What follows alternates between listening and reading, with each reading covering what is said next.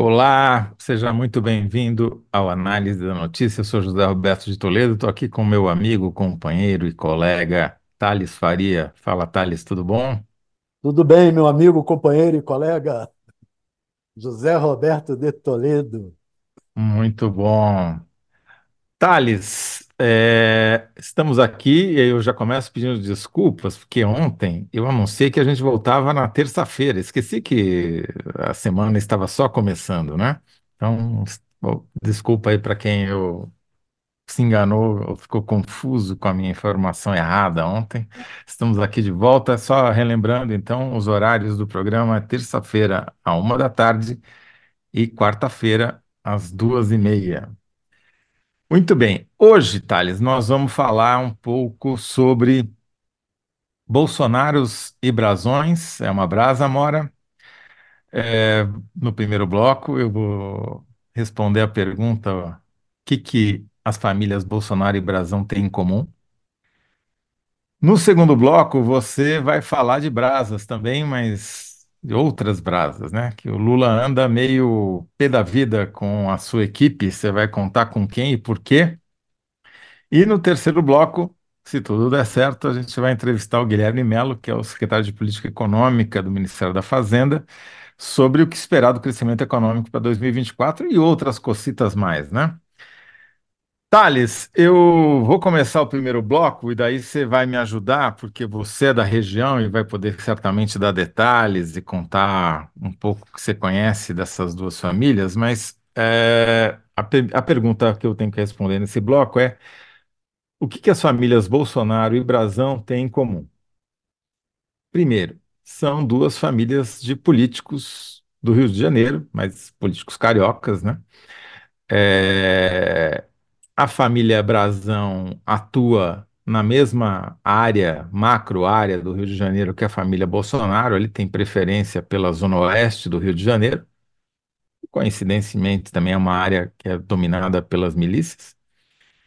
E eles têm também a característica em comum de serem famílias que se elegem para vários cargos ao mesmo tempo, né? Do mesmo jeito que o Bolsonaro tem um presidente, um senador, um deputado federal, um deputado estadual, a família Brazão tem um deputado estadual, um deputado federal e um ministro, um juiz no Tribunal de Contas do Estado do Rio de Janeiro, entre outros eh, políticos, né? E por que que nós estamos fazendo essa comparação? Porque, segundo o site Intercept, o Rony Lessa, que é acusado de ter sido o assassino da Marielle, tem um monte de provas contra o Rony Lessa, é, fechou uma delação premiada, segundo o Intercept, e nessa delação premiada teria apontado Domingos Frazão, o chefe da, da família Brazão, como o mandante desse crime. O Domingos Brazão já foi acusado de várias coisas, inclusive chegou a ser afastado do cargo de conselheiro do Tribunal de Contas do Rio de Janeiro, acusado de corrupção, acusado de receber propina, receber mesada de empresa, etc. Foi reconduzido ao cargo e ele disse que não tem nada a ver com isso, que não tem nenhuma conexão com, com esses crimes, com nenhum crime, na verdade. Mas é, tem algumas con- outras conexões entre a família Bolsonaro e a família Brazão. O- ele já tem vários vídeos aí rolando na internet mostrando eles fazendo campanha eleitoral juntos. O Chiquinho Brazão, que é deputado federal, irmão do Domingos Brazão, é, no mesmo carro de som que o Flávio Bolsonaro, os dois fazendo campanha no Rio de Janeiro, é, pedindo votos ali, ambos vestidinhos de amarelo, né? É, e, durante o governo Bolsonaro, ah, foram concedidos passaportes diplomáticos à família Brazão. Então, as conexões, eh, são várias, as coincidências, né, as ligações são várias, e, mas tem uma grande diferença que eu queria mencionar, que talvez seja o mais, a maior novidade que eu tenho para contar aqui hoje, que é o fato de que, quando você analisa a rede de negócios das duas famílias, compara as redes de negócios das duas famílias, A rede da família Bolsonaro, ela é limitada, como é a da maioria das pessoas e até das maioria dos políticos, né? Se você começa a pesquisar todas as empresas que um determinado político tem, depois quem são sócios dessas empresas, ou seja, os sócios desse político daí, quais são as empresas dos sócios ou as empresas das empresas e por aí vai, né? Subindo de nível. Chega uma hora, como no caso da, do- da família Bolsonaro, terceiro, quarto nível, que acaba. E não tem mais sócio, não tem mais empresa, e essa conexão, essa rede é, se- é, acaba por ali. Eu fiz a mesma técnica, que é uma técnica que não sou eu que inventei, é uma técnica que é usada principalmente por investigadores do crime organizado. Não estou acusando ninguém de nada, só estou constatando a técnica, né? É, e no caso da família Brazão, a partir do Domingos Brazão, eu tomei um susto, viu, Thales? Porque eu fui para o primeiro nível, encontrei a esposa dele, fui para o segundo nível, encontrei as empresas, um posto de gasolina em que ele é sócio dos outros dois irmãos, deputado federal e deputado estadual. E daí fui crescendo, cheguei no, no quinto nível, já tinha 82 empresas e 44 pessoas. Aí fui mais um nível adiante e cheguei a 109 empresas e 73 pessoas. Quando eu cheguei no décimo nível, já eram 442 empresas e 393 pessoas. E quando eu pulei para o décimo primeiro, eu perdi a conta, porque já passou de mil o número de, de empresas eh, e de pessoas e não para por aí. É curioso, porque você não só eh, começa a ver eh, empresas de um determinado tipo ou de, de um determinado ramo se repetirem. Então, tem muito posto de gasolina, tem dezenas de postos de gasolina, tem muitos hotéis, tem muito comércio, tem açougues, é, em geral, empresas que lidam com dinheiro vivo, né? É, como posto de gasolina, por exemplo. E algumas delas já foram até autuadas por crimes ambientais, alguns desses postos de gasolina também, né? É, e a rede vai, vai, vai, chega no momento que ela se conecta com outras famílias que, como a imprensa carioca gosta de chamar, atuam na contravenção, É, né? Ou para o resto do Brasil são bicheiros. E claro que isso daí não quer dizer em si, não quer dizer nada, né?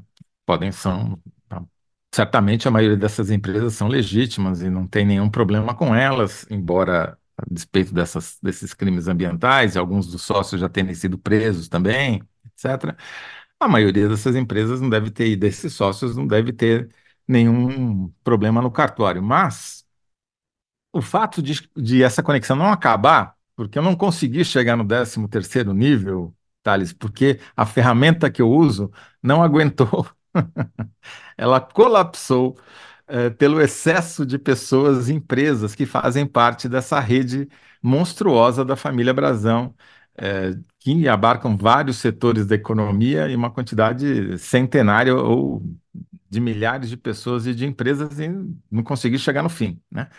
Eh, então, tudo isso para dizer que a Polícia Federal, que está à frente da investigação do caso Marielle, se levar adiante a investigação sobre o Domingos Brazão e a sua rede, vai ter muito trabalho, viu, Thales? Porque vai ter que investigar milhares de pessoas, né, co- conectadas a ele direta ou, indiretamente, né? Sócios de sócios de sócios e milhares de empresas também, né? Que podem ou não estar conectadas ali por conexões eh, legítimas ou talvez, quem sabe, por um laranjal, né?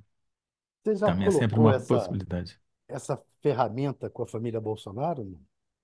Então, para a família Bolsonaro, ela é muito limitada, né? Você pega o, o Jair tem pouquíssimas conexões. O que tem mais conexões é o Flávio, mas você chega ali no quarto, quinto nível e acaba. Hum, É incomparável. E essa é a grande diferença que eu vejo entre a família Bolsonaro e a família Brazão. A família Brazão, além de ser muito mais empreendedora fora da política, ela tem uma rede de conexões muito mais ampla do que a família Bolsonaro. É, é, dá para ver que conecta, como eu disse, com empresários e outros políticos de outros lugares, empresários do jogo do bicho, enfim, é uma rede que é um pouco assustadora, até eu diria, viu, Thales? Porque ela não, ela não tem fim. Literalmente, eu não consegui chegar no fim dessa rede, né? É, então, assim, é uma investigação que, mesmo que se confirme essa informação do Intercept, que haja a delação premiada do assassino acusado da, de ser o assassino da Marielle, né, o Rony Lessa, contra o Domingos Brazão, que seria o mandante, vai demorar. Porque para entender a extensão desse negócio, eles vão precisar bater em, muito, em centenas e centenas de endereços, né? É, mas não precisa Ah, também é, resolver toda, toda a teia sim. familiar, né? Aí, aí, aí é só Na verdade, eu acho que se for tentar resolver a teia toda, essa investigação não chegará a lugar nenhum, porque ela vai esbarrar em interesses que muito mais amplos e, e conectados e complexos do que se pode imaginar, assim, à primeira vista, né? É, aí o Mas cara saber se é, ele é- matou, ma- mandou matar ou não mandou matar, né? é- é. Tem uma característica nessa, nesses crimes todos, né? Que, em geral, as pessoas que são vítimas são mortas na rua, em locais públicos, a bala, de tocaia, e tem um outro padrão, em que o assassino também é assassinado. para queimar o vínculo entre, eliminar o vínculo entre o mandante e a vítima, né? É, o Rony Lessa, segundo o Intercept, teria dito que não poderia, teria relutado em fazer a, a delação, porque teria dito que se ele fizesse, a família dele correria o risco de morrer também. E nesse caso, e em vários outros envolvendo milicianos, eh, e crime organizado no Rio de Janeiro, é muito comum você ter o assassino sendo assassinado também. Em geral, Te- Teve um deles que morreu lá na Bahia, né? Teve um A começar do Adriane, do Adriano, que é o chefe do, do escritório do crime, né? Conectado ao, ao Rony Lessa. Rony Lessa, vamos lembrar, é vizinho do Bolsonaro, lá na- no condomínio, na Barra da Tijuca, também na zona oeste do Rio, né? A filha namorou É, o filho do Bolsonaro, zero quatro É, dizem, né? Não sei. Não, eles chegaram, a fa- É, eles chegaram a se explicar sobre o assunto, dizer, não, foi um, uhum, um namorico, foi uma coisa é, pequena, não sei o quê. exato. Mas Mas, de fato, assim, tem uma proximidade. Então, a minha síntese aí, Thales, que a gente já bateu no meu horário, é a seguinte: Bolsonaros e brasões se ligam pela política, jeitinho e geografia.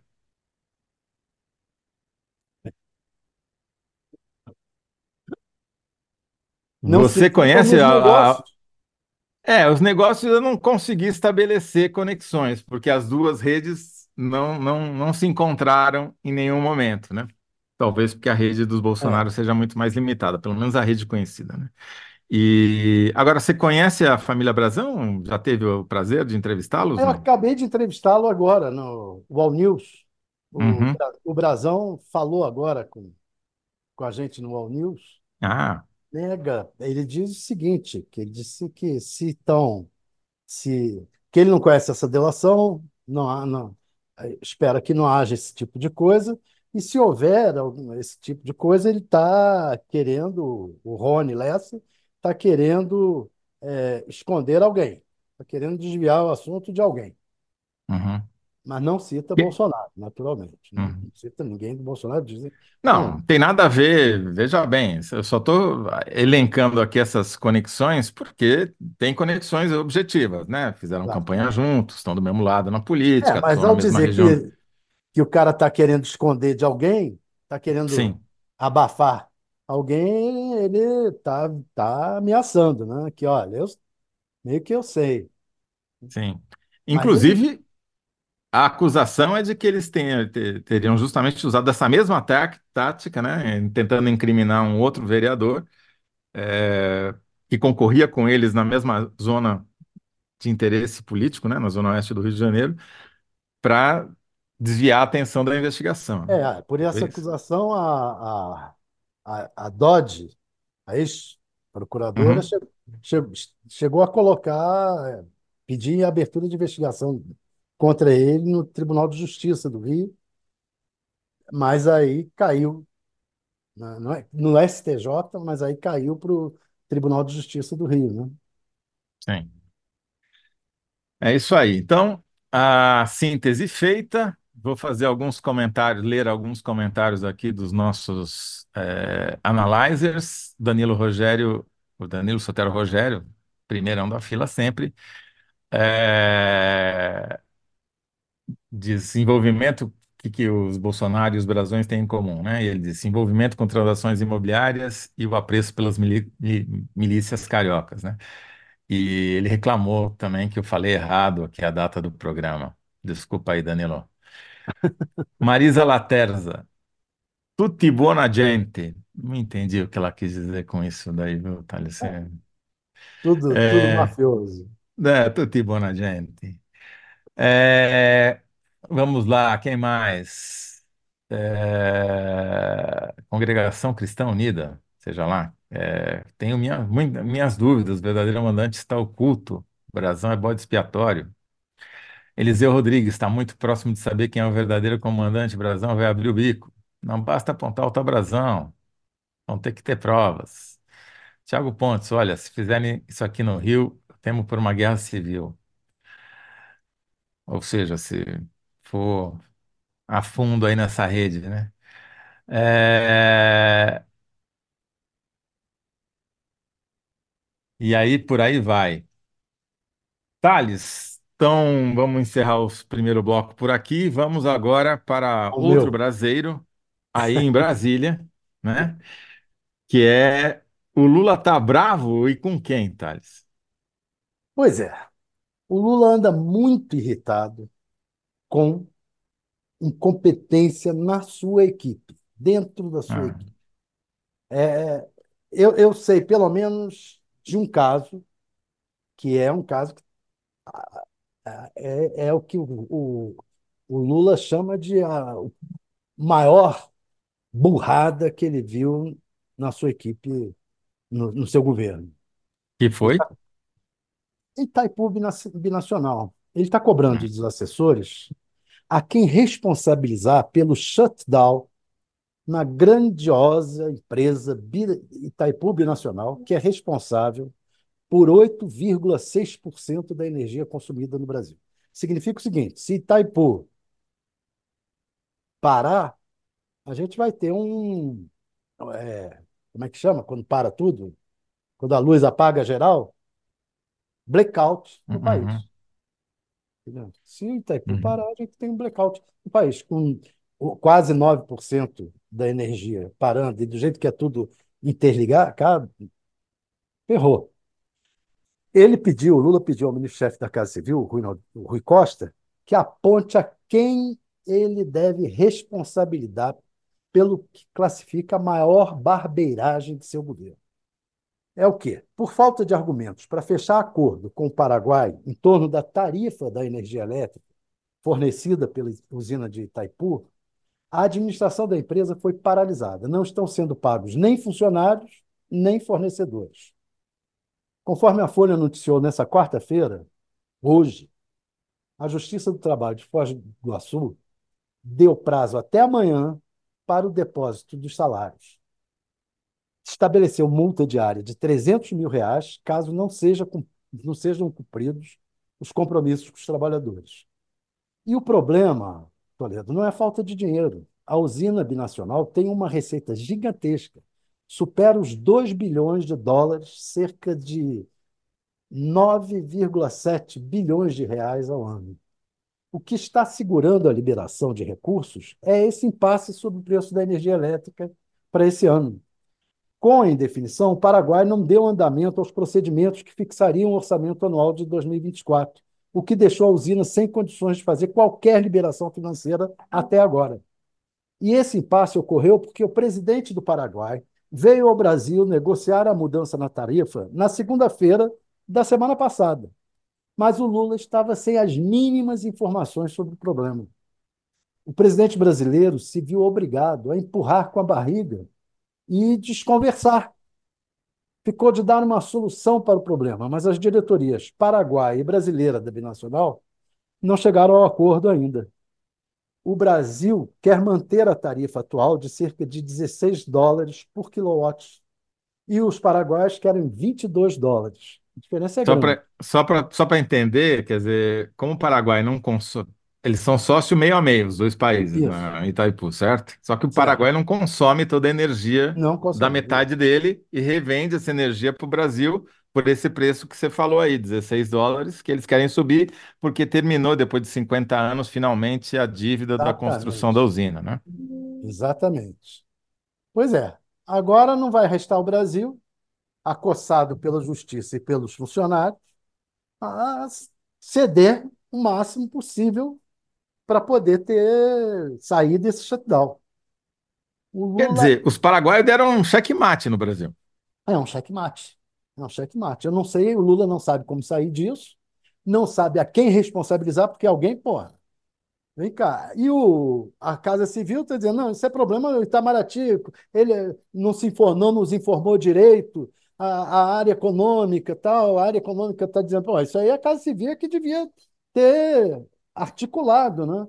E aí hum, o Lula disse, vem cá, eu quero saber quem é que vai ser responsabilizado.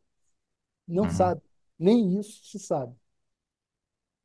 E não para por aí, né, Thales? Porque hoje tem uma matéria na Folha de São Paulo dizendo que o Lula tá, reclamou do programa de industrial, de nova política industrial, que foi que ele mesmo lançou ontem, porque, segundo ele, faltavam metas concretas e de fato, tanto faltavam que elas que foram prometidas para daqui a 90 dias, né? O programa foi lançado com, assim, digamos, objetivos etéreos e as metas só vão sair daqui a três meses. E sem, sem meta também não se diz quais são as punições que as empresas que vão receber os financiamentos em condições especiais terão se não cumprirem, né, aquilo que está na meta, porque você não sabe qual é a meta, então como é que você vai, né? E também andou reclamando disso e reclamou também que ressuscitaram um monte de medida antiga de outros governos, inclusive dele e da Dilma, né? E que ficou com cara de requentado, né? Então, não tá bom o clima aí em Brasília, pelo Tá, e jeito, ainda né? tem os problemas na, na área política, né? Que o, a coisa lá com, com Arthur Lira, com as emendas, etc., está de mal a pior, porque se diz que cortou 5 bilhões, que era. A princípio, o raciocínio é parece que está certo, que o governo está certo, né? Ó, Tinha um acordo de que as emendas de comissões seriam de 11 bilhões e o Congresso aprovou um orçamento com 16 bilhões. Então, Lula cortou 5 bilhões, 5,600, na verdade. É, cortou Uhum, 5 bilhões é, porque foi fora do acordo. Só que, na verdade, tá se, se descobriu agora que desses cortes, é, o que, que é, se cortou, se cortaram? O que estava aprovado nos 11 bilhões e que era ligado ao Centrão, e uhum. então fez 5, e poucos bilhões usando boa parte de emendas do Centrão. E aí está deixando o Centrão tiririca. Peraí, os 11 bilhões, tudo bem, era o acordo, mas as nossas emendas estavam lá, não estavam aqui nos 5 bilhões. Ah, Então está dando uma Ô, confusão grande por é, alguém lá na, no Palácio está sendo mais esperto do quer ser mais esperto do que o Arthur Lira, né? Do que o pouco Centrão. difícil, né? Um pouco difícil. Mas, Thales, o, o Lula pode não saber, mas você tem algum palpite sobre onde é que a coisa está pegando? É na Casa Civil? É, eu acho que é, é o que a, a turma está achando. No Congresso, a turma acha que a, a coisa pega na Casa Civil, no Rui Costa, e no Alexandre, no, aí, Padilha? no Padilha. Uhum. Rui Costa e no Alexandre Mas Padilha. Eu não, é eu não, porque, diga. s- explica para quem não sabe, para que serve a Casa Civil? Por que que ela também é- acaba virando telhado nesses casos? Porque Vidraça. ela é que faz a articulação entre os ministérios, a articulação do governo, a interna do governo. Você tem duas, tem a Casa Civil e tem o Ministério da Articulação Política, que é lá o, o Alexandre Padilha. O Alexandre Padilha faz a articulação com o Congresso, articulação externa. O, Padi, o Rui Costa faz a articulação interna do governo entre os ministérios. Então, um caso desse, por exemplo, de Itaipu, é, a Casa Civil é que devia estar sabendo. Agora, ela pode dizer que não foi informada pelo Itamaraty ou pela área econômica, que tinha esse problema aí, para, pela, pelo Ministério das Minas e Energia, Itaipu, tá Uhum. subordinado. Ela pode dizer que não foi informada. Agora, é, é função da Casa Civil essa articulação interna, né? Não é. Quer dizer, da Casa Civil a articulação com os ministérios, agora, com, com os políticos. Agora, os cortes das verbas, é, como vai ficar o orçamento, aí veio da.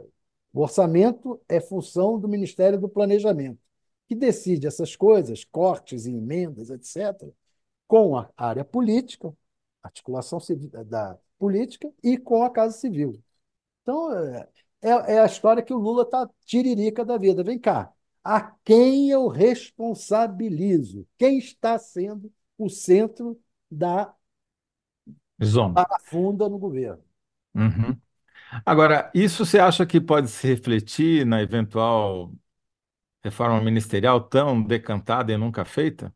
Não, não, não tá, não- o clima não está para reforma ministerial agora, não. Agora, é, a não ser que, que ha- haja uma debacle na- lá com o Congresso. Não sei se vai haver essa debacle. Acho que não. Ainda acho que não. Ainda acho que, que dá para dar um jeito. Vai entrar, está entrando agora o Haddad nessa história. Vão decidir lá quais são as emendas, vão refazer as emendas dos do Centrão, que estavam nos 11 bilhões, aí acalma um Uhum. pouco, você tira o bode da sala, pode ser que, pode ser que a coisa ajeite, até porque o Arthur Lira vai ter, esse ano, ele vai precisar do governo.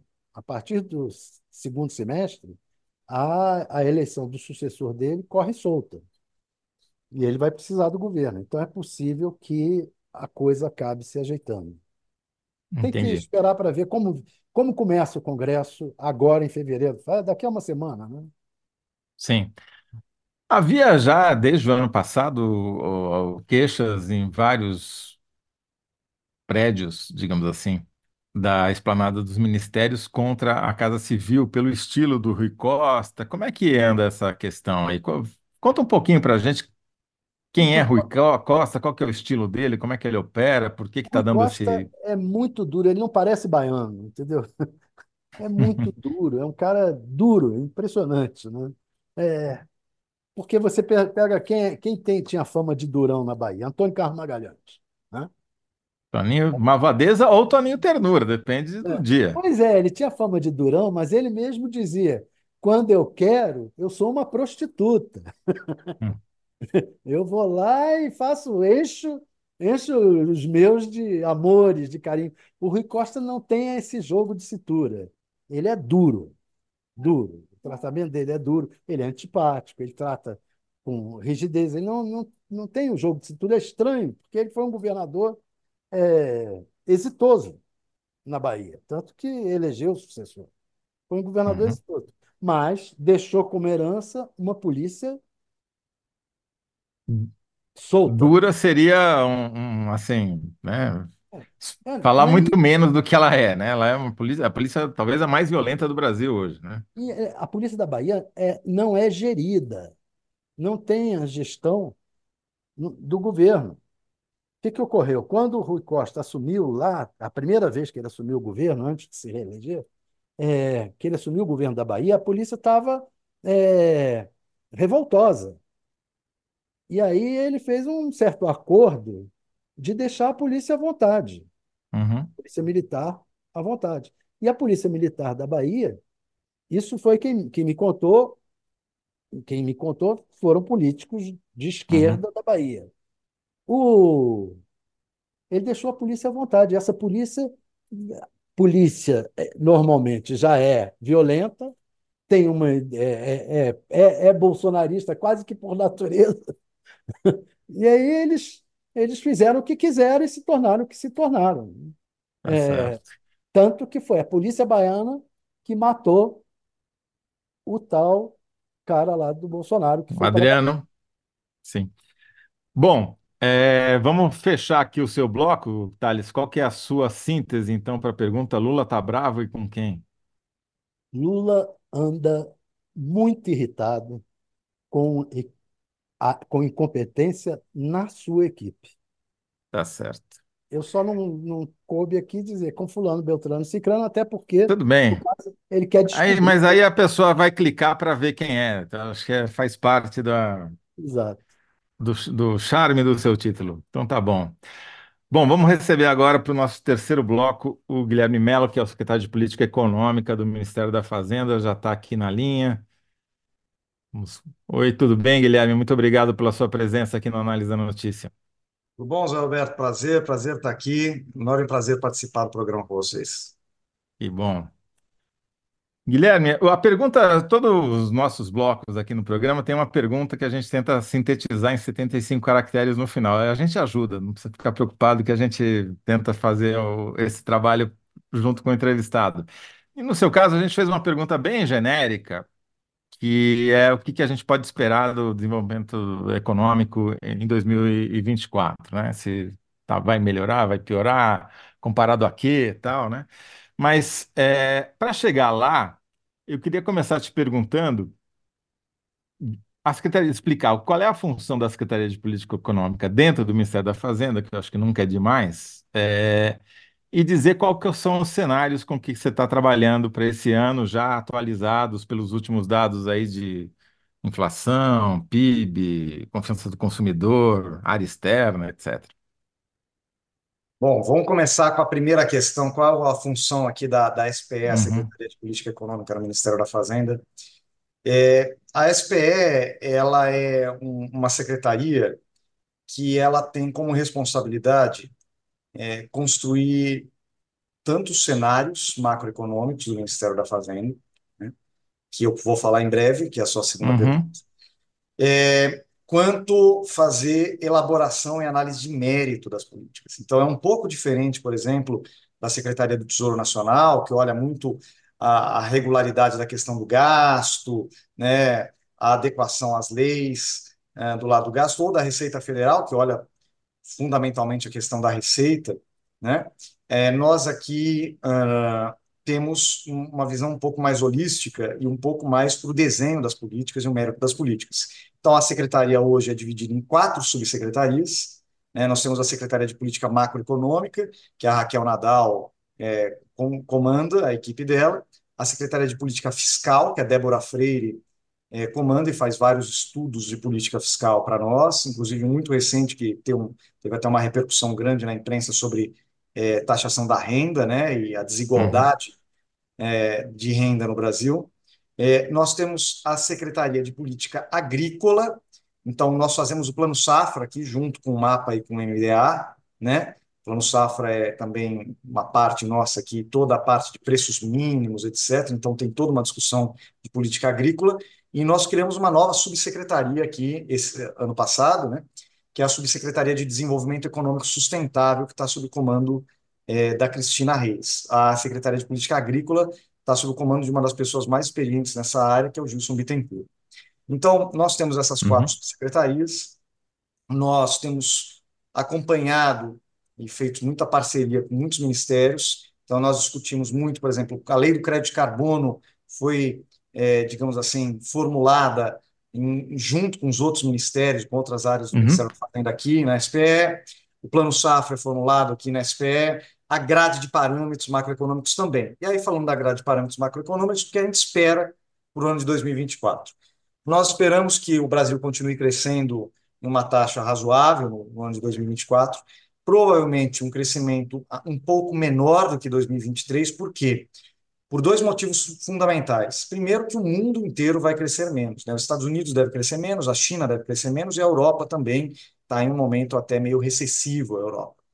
Mas mais do que isso, porque o ano passado, 2023, nós tivemos um fator muito atípico, foi uma safra realmente bastante forte, bastante relevante, e isso impulsionou o nosso crescimento, que deve fechar o ano próximo a 3% do PIB.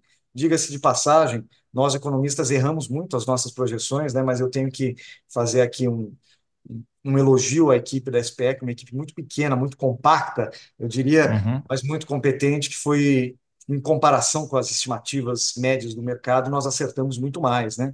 Você tem os números de cabeça? Porque eu, eu sempre gosto de fazer essa cobrança, porque a imprensa sempre dá a previsão e nunca vai depois dizer, olha, errou por 0,5, por 1, né? Nesse Ah, caso, e o, principalmente o mercado, né? Então seria é, legal a gente saber quanto que era a o, previsão e quanto foi, ou o quanto ser, né? mercado começou o ano de 2023 com uma projeção de crescimento próxima a 0,8, tá?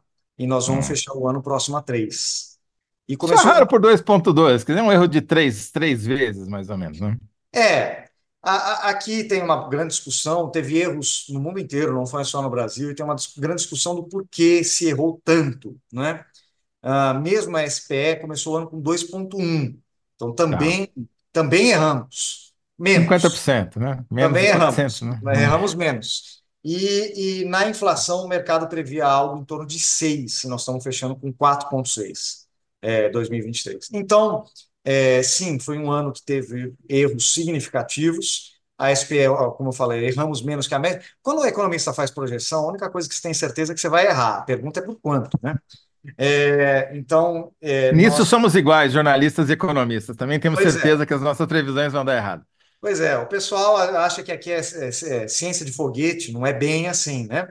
Mas a gente faz o melhor para ter um, um um quadro, mesmo que a gente não acerte um número em si, Uhum. mas a gente tem um quadro é, mais robusto para explicar quais são as tendências da economia. Então, quais são as tendências da economia global para esse ano de 2024? Desaceleração. Estados Unidos, China Europa, desaceleração. Por outro lado, menos inflação também. Isso vai se refletir no Brasil. O Brasil também vai crescer um pouco menos e ter um pouco menos de inflação. Agora, o crescimento do Brasil no ano passado é, foi, como eu falei, muito impulsionado pelo resultado da safra, que não impacta só o PIB agrícola. Ela também demanda investimentos, compra de trator, compra de maquinário, ela também demanda serviços, então puxa os outros setores também. Esse ano, é, com principalmente os fenômenos climáticos, né, que nós estamos vivendo, a projeção é que você não tenha um crescimento forte da agricultura. Você vai falar, poxa, mas se não tem esse motor, o que vai substituir? E nós acreditamos que tem alguns elementos que vão ajudar a gente a continuar crescendo de maneira consistente em 2024, consistente e mais equilibrada, né? Uma participação menor da agricultura no crescimento, mas com uma participação maior da indústria e dos serviços. Por quê? Serviços muito puxado é, pelo aumento da massa salarial, o crescimento do rendimento das famílias, do consumo das famílias e a melhoria no cenário de crédito para as famílias. O desenrola ajuda a explicar isso, né? As famílias Tá. saindo da, da inadimplência. E, do ponto de vista da indústria, uma recuperação do investimento. Né? Ano passado, a gente viveu um, um, um pico da taxa de juros, né? sob qualquer critério que você analise o momento de maior taxa de juros real, o que é a taxa de juros real? É a taxa de juros menos a inflação. Foi entre o final ali, novembro, dezembro de 2022 e junho, julho de 2023. Ali foi o, o auge, né? E, obviamente, isso, junto com o evento da Americanas, que teve no começo do ano passado, prejudicou muito o mercado de crédito. O mercado de crédito no Brasil foi muito mal ano passado. Tá? E com taxas de juros mais baixas nesse ano, e com uma série de medidas que nós no governo estamos adotando para impulsionar o crédito, seja via bancos públicos, seja via reformas microeconômicas que melhoram o ambiente no mercado de capitais, a concorrência, etc., seja com desenrola para as famílias, nós vamos ver um desempenho do crédito melhor. Então, vai ser um crescimento. A gente está projetando 2,2% de crescimento para esse ano Uhum. e mais equilibrado. Menos agro, é verdade, mas a indústria melhor, os serviços resilientes, as famílias e o emprego resilientes e, portanto, preparando um cenário ainda mais positivo para 2025, que a gente acha que a gente volta para mais próximo de 3% de crescimento, é, diferente de 2024. Eu vou passar a palavra para o Thales, mas só queria que você dissesse esse 2,2% de previsão de crescimento vis-à-vis o mundo, a gente vai estar acima ou abaixo da média? Não, a gente vai estar bem posicionado, eu diria, porque, como eu disse, vai ter desaceleração. Claro, você não pode comparar o Brasil, por exemplo, com a China. É Tá, difícil comparar qualquer país com a China ou com sim. aquele complexo asiático que realmente está é, em outro momento econômico. É, mas comparado, por exemplo, com a Europa, que deve crescer quase nada esse ano, alguns Estados Unidos que deve desacelerar bastante o crescimento, ou mesmo com alguns pares nossos aqui, não vou comentar, obviamente, o nosso parceiro principal, que é a Argentina, que está num momento bastante Uhum, difícil, né? É, nós temos um, um, um cenário positivo, principalmente para um país que está com mercado de trabalho que está num momento bom, né? A massa salarial está batendo recorde, o desemprego está em um nível razoavelmente baixo. Nós temos que melhorar, claro, principalmente a questão da rotatividade, né? Nós temos que é, melhorar isso, reduzir é, a informalidade, né?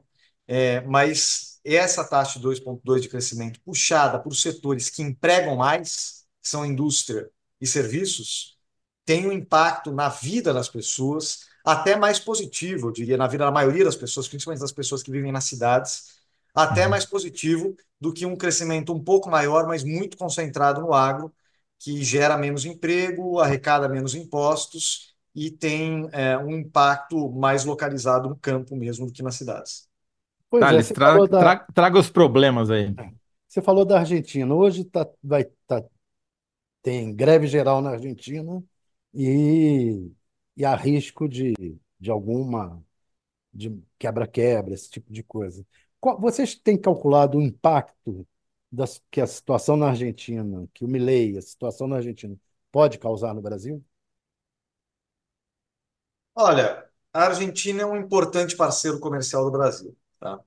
Representa, eu acho que em torno de 6% das nossas exportações, só que não parece tanto, mas principalmente na questão de autopeças, setor automobilístico, eles têm uma participação importante. E vocês sabem que o Brasil é um exportador majoritariamente de bens primários, commodities, mas o pouco que a gente, a gente exporta manufaturas, mas os nossos principais clientes são países latino-americanos, tá? É, e a Argentina é um par- parceiro importante. Então, é evidente que nós temos maior interesse que a situação argentina melhore, se estabilize e que o país volte a crescer, porque ele é um parceiro muito importante do Brasil. É, eu tenho acompanhado à distância, obviamente, é, a situação. Acho que é uma situação politicamente muito delicada, né? Ah, as medidas anunciadas têm um impacto social bastante relevante em um país que já vinha num processo de empobrecimento, né? E vamos ver como é que o parlamento e a sociedade argentina vai reagir a, a esse momento. Ah, mas é muito importante é, para o Brasil seguir na construção de parcerias, tanto no Mercosul, né, quanto no Brasil, com seus parceiros latino-americanos, fortalecendo o bloco latino-americano e também é, parcerias do bloco latino-americano com outros países, com outros blocos. Então, é, é, é isso que a gente vem acompanhando. Eu não, eu não acredito que, digamos assim, as nossas projeções sejam pesadamente impactadas nesse ano por mudanças de rumo na política econômica argentina, mas, obviamente, é algo a se acompanhar. É algo que a gente acompanha de perto e torce para que a sociedade argentina encontre um caminho. É, pelo que você está falando aí, é, por exportarmos mais manufaturados para a América Latina, é, o impacto seria maior na área industrial, né? Aí eu pergunto se essa nova política industrial, se vocês participaram da elaboração dela e, e o que, por que essas críticas? Está havendo críticas com, com relação ao fato de não haver, não terem sido definidas metas. Por que não foram definidas? Veja, o, o que foi anunciado é, essa semana foram, digamos assim, é o desenho mais geral da política industrial, certo? O que o CNDI, o CNDI é um conselho que envolve, inclusive, os setores da sociedade civil, empresariais, não só o governo, mas diversos ministérios, elaborou foi o, o, as diretrizes gerais de uma nova política industrial. E é uma política, desse ponto de vista, absolutamente moderna. Primeiro, porque ela não é mais uma política setorial, como já foi no passado. era uma política construída com base em missões. Tá?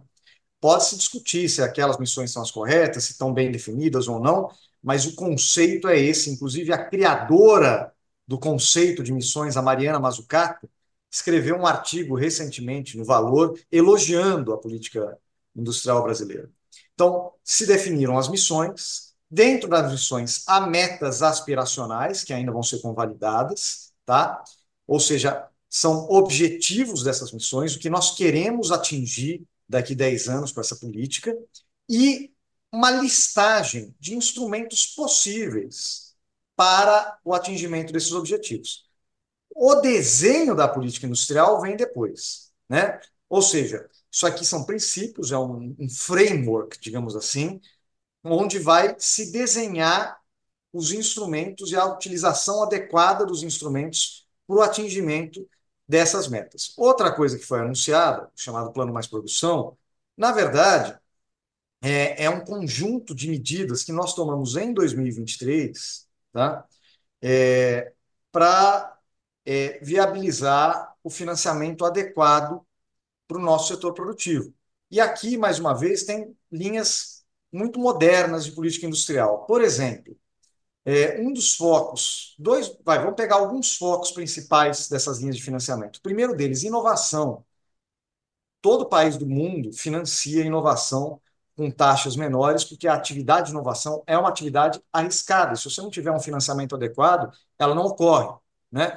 E a, o financiamento à inovação é absolutamente horizontal. Qualquer setor pode pegar, ele não é uma política setorial. É uma política voltada para todos os setores que desejem investir em inovação. Você vai ter um conjunto de recursos com taxa de juros baixa, TR, tanto na, na FINEP quanto no BNDES, para financiar atividades de inovação. Né? Tem também um pequeno valor de recursos não, não reembolsáveis voltado para tentativas de inovação mais radical, mais arriscadas mesmo. Né? Você também tem um eixo de financiar exportação, que o Brasil havia parado de financiar, e é tão importante para nós nos tornarmos mais competitivos e conquistarmos mais mercados. E aqui também não envolve dinheiro público nenhum, é, assim como no primeiro, não, não envolve recursos públicos. Tá? É simplesmente exportadores que têm receitas em dólar, o BNDES consegue tomar em dólar, tá? captar em dólar no mercado e emprestar para esses exportadores que estão naturalmente protegidos, porque eles têm receita em dólar. E, obviamente, quando você capta em dólar, a taxa de juros é bem menor que a do Brasil, porque a taxa de juros do dólar é uma taxa de juros inferior à nossa. Tem também toda uma linha de financiamento à descarbonização e transformação ecológica, um fundo clima que nós criamos. Tá? Nós criamos já existia, nós reformulamos o Fundo Clima, fizemos a emissão de dívidas, títulos de dívida sustentável, e colocamos esse recurso no Fundo Clima para emprestar taxas de juros mais baixas tá? para aquelas atividades que vão descarbonizar. Então, é uma indústria mais verde, mais exportadora, mais inovadora. O grande volume de recursos que está ali, 190 bilhões, são recursos a preço de mercado, a TLP, Selic. Tá?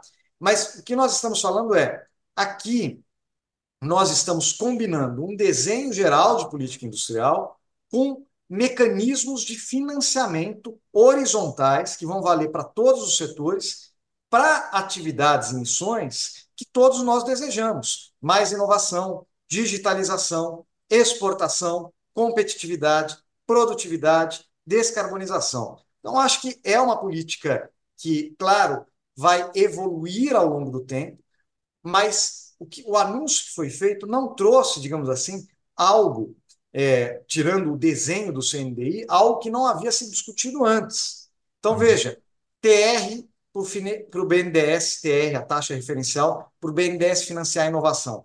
Foi definido no ano passado, né? já havia sido definido. E havia sido definido de maneira muito clara, com um valor delimitado. Então, isso aqui também não é uma coisa que pode fugir ao controle, não, tem um valor lá, 5 bilhões por ano para o BNDES financiar a inovação, com essa taxa mais baixa. O Fundo Clima também havia sido anunciado no ano passado e também não envolve gasto de recursos públicos. É uma captação do tesouro mais barata que ele direciona para isso. Então, nós estamos aqui discutindo é, a volta de uma política de reestruturação produtiva do Brasil que tem linhas muito modernas. Eu acho natural que hajam críticas a elementos. O que eu acho é, ruim é quando a crítica é o não li e não gostei, né? É, eu não gostei porque eu não gosto de política industrial. Eu acho que não deve se fazer. Tem gente que não gosta. Gente, essa discussão sobre a importância da política de desenvolvimento produtivo não é de hoje. Se você pegar na história, na história do pensamento brasileiro, por exemplo, Simonsi versus Gudin, é um clássico debate de economia é, brasileira. Né? Isso aí já estava presente lá atrás. Mesmo fora do Brasil, né, você tem essa discussão. O que nós temos visto no mundo é uma volta de um papel mais ativo dos estados em acelerar a transformação ecológica, em fortalecer as cadeias produtivas e a resiliência, o que a gente chama de resiliência nas cadeias produtivas nacionais. Isso ganhou muita força no pós-pandemia, quando vários países se viram sem vacina, sem insumo médico, uhum. entendeu? Então tem essa linha. Fortalecer as linhas de exportação. Tudo isso está acontecendo no mundo. Então, eu acho que é uma política moderna, é uma política que traz elementos muito importantes e que é, a gente vai desenvolver e desenhar cada aspecto dessa política melhor ao longo do tempo. Guilherme, tem dois, a gente tem mais sete minutos, então vou.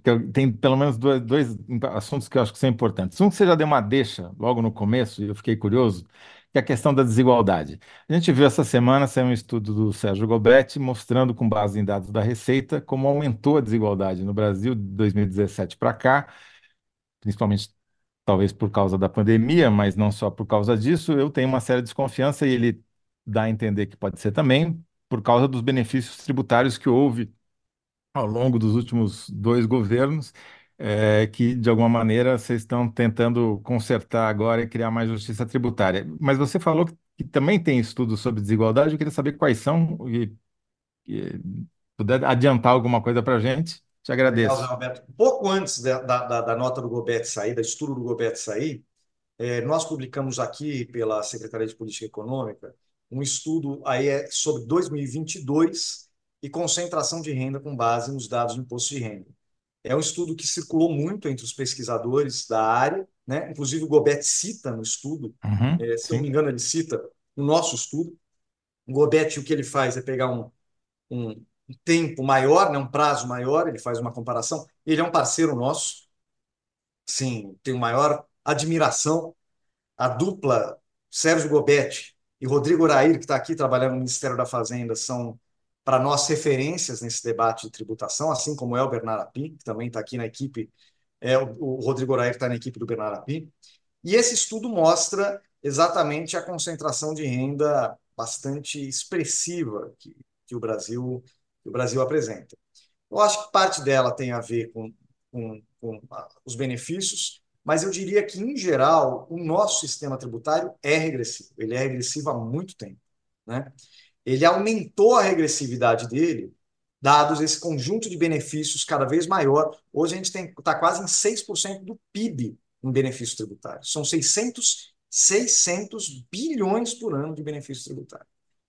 É, e boa parte deles concentrado é, em setores ou ou pessoas ou empresas é, que já têm um grau de riqueza elevado. Então, obviamente, isso é complicado. E é por isso que a gente quer discutir, a gente vai discutir a reforma da tributação sobre a renda.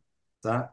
Porque a reforma da tributação sobre o consumo, que nós aprovamos no ano passado, ela é muito importante, ela ajuda na distribuição, mas a tributação sobre o consumo por si própria, né, porque ela tributa o consumo, o consumidor, ela não é o melhor instrumento para distribuir renda. Tá? Ela pode é, ser um pouquinho progressiva, mas ela não tem como mudar o perfil de distribuição de renda no país. O que tem esse potencial é a tributação sobre a renda e sobre a riqueza. Né? É, mas essa discussão nós achamos importante. Nós temos uma janela grande de oportunidade de melhorar, simplificar e melhorar a progressividade, ou seja, melhorar a distribuição de renda do ponto de vista da arrecadação de tributos e usar esses recursos para eventualmente estimular é, emprego é, ou mesmo para reduzir a tributação sobre o consumo, que incide, na sua maior parte, sobre as famílias trabalhadoras. Né? Então, é Lula é prometeu dar uma isenção de imposto de renda até cinco salários mínimos, se possível, até o final do, do mandato. E esse ano falou já em não cobrar imposto para quem ganha até dois salários mínimos. Como é que está essa Nós já discussão? fizemos isso no ano passado, nós já é, isentamos quem ganha até dois salários mínimos. Nós vamos fazer um ajuste agora, porque o salário mínimo subiu, então tem que fazer esse ajuste para continuar com essa política. E nós queremos discutir a ampliação da faixa de isenção no imposto de renda pessoa física no âmbito da reforma tributária, né? Porque é ali que a gente pode é, fazer o que o presidente Lula realmente nos pediu. Ele nos pediu duas coisas, era o mote dele colocar o pobre no orçamento. Isso nós já estamos fazendo. Nós recuperamos mais de 60 programas sociais no primeiro ano de governo Lula. O gasto em saúde aumentou, o gasto em educação aumentou, o gasto, estou chamando de gasto, mas eu deveria chamar de investimento. Né? O investimento público aumentou, e agora em 2024 nós teremos um novo aumento do investimento público em saúde, em educação e o investimento em infraestrutura. O investimento em infraestrutura esse ano, previsto na PLOA, tem um aumento de 25%. Saúde e educação, mais 10% é, nominal nesse ano de 2024. Então, nós estamos recompondo os orçamentos das pastas para viabilizar é, a recuperação das políticas públicas e da, da infraestrutura brasileira. Mas, para fazer isso, nós precisamos fazer a outra parte também que o Lula nos pediu, que é colocar os ricos para pagar impostos. Porque, realmente, a nossa estrutura tributária é muito pesada sobre os mais pobres e pouco pesada sobre os muito ricos. Dá é um exemplo do que pode vir pela frente nessa regulamentação da reforma tributária, agora sobre a renda. Não, na, na renda tem muitos elementos que a gente está discutindo aqui, tá? É, evidentemente, o mais famoso e mais difundido é a ideia de que o Brasil não taxa a distribuição de lucros e dividendos, né? Geralmente, distribuição de lucros e dividendos é uma fonte de renda de pessoas mais, mais ricas, empresários, pessoas mais ricas. Né? Claro, você tem uma taxação maior na empresa, só que a taxação maior na empresa é o, é o que a gente chama de alíquota nominal. A alíquota efetivamente paga, exatamente devido a um, uma série de benefícios que é dada, para grandes empresas, eu posso te falar, Zé Alberto, tem grandes multinacionais que nos últimos anos no Brasil pagaram zero de imposto de. Zero. Zero? Zero. Absolutamente Bom, zero. Minha, minha empresinha está pagando dois dígitos, vou, vou me transformar é numa multi. O que eu estou falando aqui é isso. O que eu estou falando é, não é só um problema, é, é um problema de desigualdade. Desigualdade de distribuição pessoal da renda, as famílias mais ricas pagam menos que as famílias mais pobres, mas no nível da empresa também. No nível da empresa, exatamente por ter o que a gente chama de planejamento tributário, uma série de benefícios, algumas empresas gigantescas praticamente não pagam imposto, enquanto às vezes uma empresa do simples, que deveria pagar menos imposto que essa grande empresa, paga mais. Então são essas correções de distorção que nós estamos fazendo. Já começamos, taxamos os fundos offshore, taxamos os fundos fechados, quer dizer, temos uma agenda da, da, da renda que já teve início, né? começando pelo andar mais alto de todos, né? que são esses super ricos. Mas nós temos que completar essa agenda no restante é, tanto da tributação da renda das famílias quanto das empresas. As grandes empresas vão pagar mais imposto? A nossa ideia é que você simplifique é, as modalidades de pagamento de, de, de impostos e gere uma certa equidade. Quer dizer, você não pode ter empresas gigantescas que não pagam impostos, empresas pequenas que pagam muito imposto. Isso não é, inclusive, distorce o ambiente competitivo. Na prática, o ambiente competitivo deveria ser diferente, né? A pequena empresa uhum. deveria pagar um pouco menos para ela crescer e depois competir com a grande. Mas se ela paga sistematicamente muito e a outra não paga nada, isso nunca vai acontecer. Então, são então, correções. Vem alguma coisa para os gigantes, então.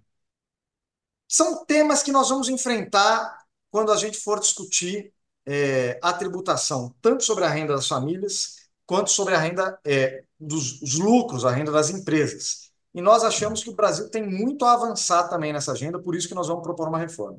Para cumprir essa. Acha... Oh, desculpe. Fala, não. Vai, Para a gente já cumprir esse aqui, mas... desenho que você está fazendo, quais são as prioridades no Congresso? A gente tem algumas prioridades no Congresso esse ano, Thales. A primeira delas é a regulamentação da reforma sobre o consumo. Você sabe que a gente aprovou a PEC, a emenda constitucional, que dá como eu falei, repetindo, o framework da tributação sobre o consumo, mas agora nós temos que são mais de 70 medidas que vão regulamentar isso. Vai ter cashback para pobre? Quanto é? O que vai dar direito? O que não vai dar direito? Então, tem uma série de regulamentações que nós vamos fazer esse ano e que precisamos da parceria do Congresso para isso, para entregar a reforma mais bem feita que a gente puder, é, mais eficiente, mais eficaz que a gente puder.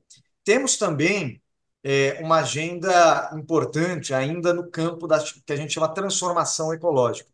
Próprio mercado de carbono foi aprovado nas duas casas, mas agora volta né, para o Senado e precisa ser aprovado em votação final para a gente implementar o mercado de carbono. Nós estamos trabalhando aqui na SPE no que a gente chama de taxonomia sustentável, definir um critério para o que é considerado prática sustentável e o que não é. Isso faz toda a diferença porque você só quer incentivar o que realmente é sustentável, você não quer dar incentivo porque parece sustentável, mas não é. Né? Então, tem toda uma agenda também no campo. Tem uma agenda também no campo do que a gente chama de reformas microeconômicas, que a gente já começou no ano passado, com a aprovação do marco de garantias, tem agora a discussão de lei de falências, etc. E tem hum. toda uma agenda que eu acho que é a agenda do desenvolvimento. Né? Ah, o tá. CNDI, como eu disse, definiu o grande, é, os grandes princípios, mas as políticas públicas têm que sendo construídas a partir desses princípios e dialogando com eles. Algumas já foram anunciadas no final do ano passado, por exemplo, o programa Mobilidade Verde para a indústria automobilística, que vai incentivar inovação, pesquisa e a adoção de novas tecnologias no sentido da descarbonização de um novo modelo de automotivo. Também é, anunciamos a depreciação acelerada, que, na uhum. verdade, é uma forma de é, você, no final das contas, no longo prazo, as empresas vão pagar é, o seu imposto sobre é, esse investimento, mas eles vão pagar menos nos primeiros anos, o que incentiva você a acelerar o investimento, a troca de maquinário é, no ano que vem. Tem até uma consultoria que recentemente falou que isso vai gerar dos 20 bilhões de investimento a mais no ano que vem, é, por causa da depreciação acelerada. A, a Guilherme, Diga. Infelizmente, nosso tempo estourou já uns quatro minutos aqui. Perfeito, eu sei que o seu tempo também estourou. Eu queria te agradecer muito pela presença e dizer, perguntar se a seguinte síntese cabe. Quer dizer, o Brasil deve crescer 2,2%, puxado por serviços e indústria, mais puxado por serviços e indústria do que em 2023, é isso? É isso. Eu acho que cabe. E é, é, isso que eu disse, é um, é um crescimento mais equilibrado, e quando você tá. projeta para frente, ele é melhor para nós e para o conjunto da sociedade brasileira. Guilherme, como faltou muita coisa para você falar, já fica o convite aqui para você voltar a análise da notícia para a gente falar já, de já tudo, que não, tudo que o Thales queria perguntar e eu não deixei, porque eu monopolizei aqui. Já fica o aceite do convite. Queria perguntar então tá bom, um obrigado, Guilherme. Um abraço, obrigado até, e até a próxima. próxima. Um abraço. Tchau, tchau. Muito bom. Então, vamos aqui encerrando os nossos trabalhos. Vamos ver quem que, que deu aqui na nossa enquete, que eu nem falei, nem anunciei a enquete, que ficou assim. Quem respondeu melhor? Eu. Bolsonaros e brasões se ligam pela política, jeitinho e geografia. Público tem muita família perigosa na história. O, a síntese do primeiro bloco, então, ficou a minha, Bolsonaro. Uh, Bolsonaros e Brasões se ligam pela política, jeitinho e geografia. Na seg segundo bloco, a síntese para a pergunta: é, Lula está bravo com quem? Lula anda muito irritado com a incompetência de sua na sua equipe, diz Thales Faria. E no terceiro bloco, entrevista com o Guilherme Mello, que espera do crescimento econômico de 2024. O Brasil deve crescer 2,2%, será mais puxado por serviços e indústria do que em 2023. Não teve ganhei... enquete ou teve enquete? Teve, teve enquete. enquete e eu ganhei ali, ó, que nem o Brasil ontem no pré-olímpico, 54 a 45, viu? 1 a 0, assim, raspando. Thales, muito obrigado aí pela sua participação brilhante mais uma vez. Um grande abraço. Você que foi brilhante, como sempre. Valeu, valeu, gente. A gente, o Análise da Notícia volta na próxima terça-feira, às 13 horas. Dessa vez eu não errei. Um abraço.